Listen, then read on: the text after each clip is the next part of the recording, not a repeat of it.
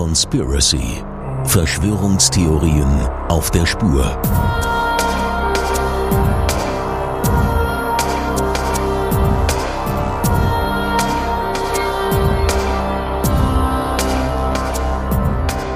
Niemals zuvor in der Geschichte der Menschheit waren wir so gut informiert wie in der globalisierten Welt von heute. Berichterstattung rund um die Uhr und das Internet sorgen dafür, dass jede Information in Sekundenschnelle verfügbar ist. Doch wie wahr ist das alles? Ist wirklich alles so, wie es den Anschein hat? Und wie Politiker, Wissenschaftler und Journalisten es uns täglich versichern? Oder gibt es eine Wahrheit hinter der Wahrheit? Eine Wahrheit, die man um jeden Preis vor uns verbergen möchte. Heute Inside Job 9-11. 11. September 2001. Ein strahlend schöner Spätsommermorgen in New York. Menschen gehen ihren Geschäften nach, Zehntausende von Touristen sind auf Erkundungstour durch die Stadt. Niemand ahnt, was in wenigen Minuten geschehen wird. Dann plötzlich um 8.46 Uhr Ortszeit ein ungeheurer Knall in großer Höhe. Entsetzt starren die Menschen nach oben und trauen ihren Augen nicht. Ein Verkehrsflugzeug ist direkt in den Nordturm des World Trade Center geflogen. Schock und Entsetzen machen sich breit. Doch noch glaubt man an einen schrecklichen Unfall. Auch beim US-Fernsehsender CBS. We understand that there has been a plane crash on the uh, southern tip of Manhattan. You're looking at the uh, World Trade Center. We understand that a plane Soweit wir wissen, gab es einen Flugzeugabsturz an der Südspitze Manhattans. Sie sehen hier das World Trade Center. Offenbar ist ein Flugzeug in das World Trade Center gestürzt. Mehr wissen wir nicht. Wir wissen nicht, ob es eine Verkehrsmaschine war. Wir wissen nicht, ob es ein Privatflugzeug war. Wir haben keine Anhaltspunkte, wie viele an Bord waren oder was das Ausmaß der Verletzungen ist. Merkwürdig ist allerdings, dass der Pilot der Maschine kurz zuvor den bordeigenen Transponder deaktiviert hat, sodass dieses Flugzeug nicht mehr zu orten ist. Amerikanische Abfangjäger steigen auf, aber sie können nicht verhindern, was als nächstes geschieht. 17 Minuten nach dem ersten Flugzeug kracht ein weiteres, nun auch in den Südturm. Spätestens jetzt ist klar, America is under attack. Präsident George W. Bush wird informiert. Und nun geht es Schlag auf Schlag. 34 Minuten später fliegt ein Flugzeug in das Pentagon in Washington. Eine weitere von Terroristen entführte Maschine stürzt aufgrund heftiger Gegenwehr der an Bord befindlichen Passagiere bei Shanksville ab. Bald darauf brechen nacheinander beide Türme des World Trade Center sowie ein weiteres zu dem Komplex gehörendes Gebäude in sich zusammen. Amerika befindet sich im Krieg mit einem unsichtbaren Gegner. Panik auf den Straßen. Die Menschen irren durch gigantische Bauschuttwolken. Es herrschen Chaos und Verzweiflung. New Yorks Bürgermeister Rudy Giuliani wendet sich in einer dramatischen Rede an die Bürger und prophezeit, dass wir mehr Menschen verlieren werden, als wir ertragen können. Am Ende werden es über 3000 Menschen sein, die durch den Angriff oder dessen Spätfolgen ihr Leben verloren haben und ebenso viele Verletzte. Der Sachschaden geht in die Milliarden. Aber das ist noch nicht alles. Zum ersten Mal seit über 200 Jahren ist Amerika auf eigenem Grund und Boden angegriffen worden. Ein empfindlicher Schlag für das Selbstbewusstsein der Nation. Am 14. September ruft Präsident Bush für ganz Amerika den Ausnahmezustand aus. In diesen Tagen rechnet man mit allem. Doch vorerst scheint es bei diesem Angriff zu bleiben. Nun schlägt die Stunde der Geheimdienste. Es gilt schnellstmöglich die Hintergründe aufzuklären. CIA, NSA und FBI arbeiten auf Hochtouren und schnell sind die Verantwortlichen für diese barbarischen Taten ausgemacht. Es handelt sich um das islamistische Terrornetzwerk Al-Qaida unter Führung von Osama bin Laden. der bald darauf auch in einer Videobotschaft zwar nicht die Verantwortung für den Anschlag übernimmt, aber verkündet, die USA hätten erhalten, was sie verdient haben. Doch ist es wirklich so einfach? Oder steckt hinter all dem etwas ganz anderes? Vieles spricht dafür. Und wenn man beginnt, im Internet nach geheimen Verschwörungen im Zusammenhang mit dem 11. September zu suchen, stößt man auf unglaubliche 13 Millionen Seiten. Können die sich alle irren?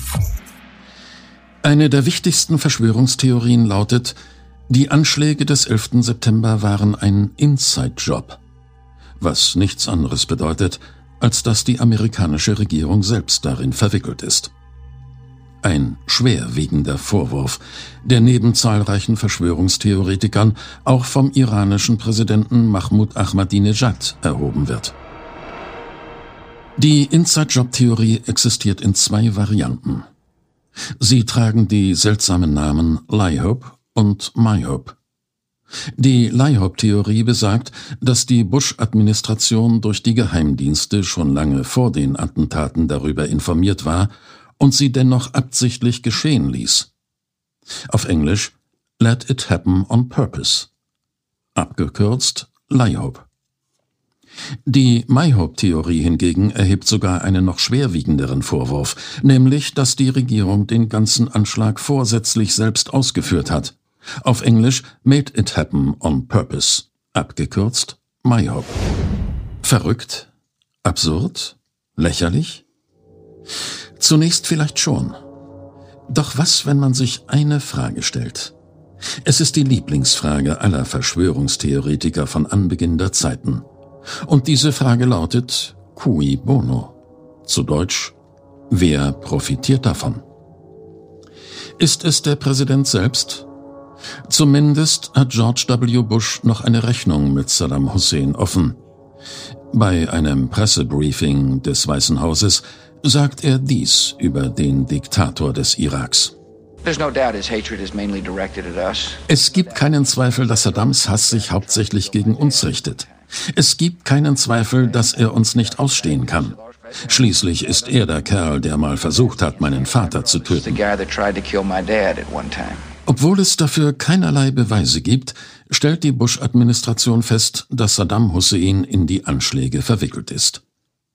Dies, gepaart mit dem ebenfalls falschen Vorwurf, der Irak besitze Massenvernichtungswaffen, dient Bush als Grund, wie schon seinem Vater in dessen Zeit als US-Präsident, gegen Saddam Hussein in den Krieg zu ziehen. Jede Nation, die den Terroristen Unterschlupf gewährt oder sie unterstützt, wird von uns als feindliches Regime betrachtet geht es bei den Anschlägen darum, einen persönlichen Rachefeldzug zu legitimieren, mit dem George W. Bush den alten Erzfeind seines Vaters endgültig vernichten will? Oder stecken hinter den Anschlägen vom 11. September die sogenannten Neokens, die neuen Rechten, von denen einige hohe Positionen in der Bush-Administration bekleiden? Allen voran Vizepräsident Dick Cheney, der, wie es heißt, viel zu großen Einfluss auf Bush hat. Brauchten sie einen Vorwand, um eine ultrakonservative Agenda durchzusetzen, die in Friedenszeiten weder im Senat noch im Kongress je eine Chance gehabt hätte? Wie zum Beispiel den Patriot Act, eine im Schnellverfahren durchgepatschte Sammlung von neuen Gesetzen, welche bei Bedarf die Grundrechte der US-Bürger massiv einschränken. Oder das berüchtigte amerikanische Militärlager Guantanamo auf Kuba, in dem man feindliche Kombattanten und alle, die man verdächtigt, es zu sein, ohne Verfahren und unter Missachtung der amerikanischen Verfassung beliebig lange festhält und, wie man es nennt, verschärften Verhören unterzieht, eine verharmlosende Bezeichnung für Foltermethoden wie das berüchtigte Waterboarding, bei dem das Opfer das Gefühl hat zu ertrinken. Unter dem Cui Bono-Aspekt könnte also durchaus etwas dran sein an der Verschwörungstheorie. Der 11. September führte eindeutig zu einer wesentlich konservativeren Politik, die ganz im Sinne von Bush und den Neocons gewesen ist. Doch vielleicht nutzen sie auch nur die Gunst der Stunde, um diese Politik durchzusetzen. Gibt es tatsächlich konkrete Hinweise, dass sie mehr waren als nur Nutznießer? Hinweise, dass sie selbst darin verstrickt waren? Vielleicht schon. Warum empfahl das FBI bereits am 26. Juli 2001 Generalbundesanwalt John Ashcroft, keine Linienflüge mehr zu benutzen? Auch heißt es, dass prominente Regierungsmitglieder bereits gebuchte Flüge für den 11. September kurzfristig stornierten. Zufall? Fest steht ebenfalls, dass die Regierung von der CIA seit Jahren vor Attentaten und Flugzeugentführungen durch die Al-Qaida gewarnt worden war. Zuletzt in einem Tagesreport am 6. August 2001. CIA-Direktor George Tenet erklärt dazu später, it's not just red lights. There were real plots being manifested. The threat continues to rise. Das waren nicht lediglich besorgniserregende Hinweise. Da wurden konkrete Pläne vorbereitet.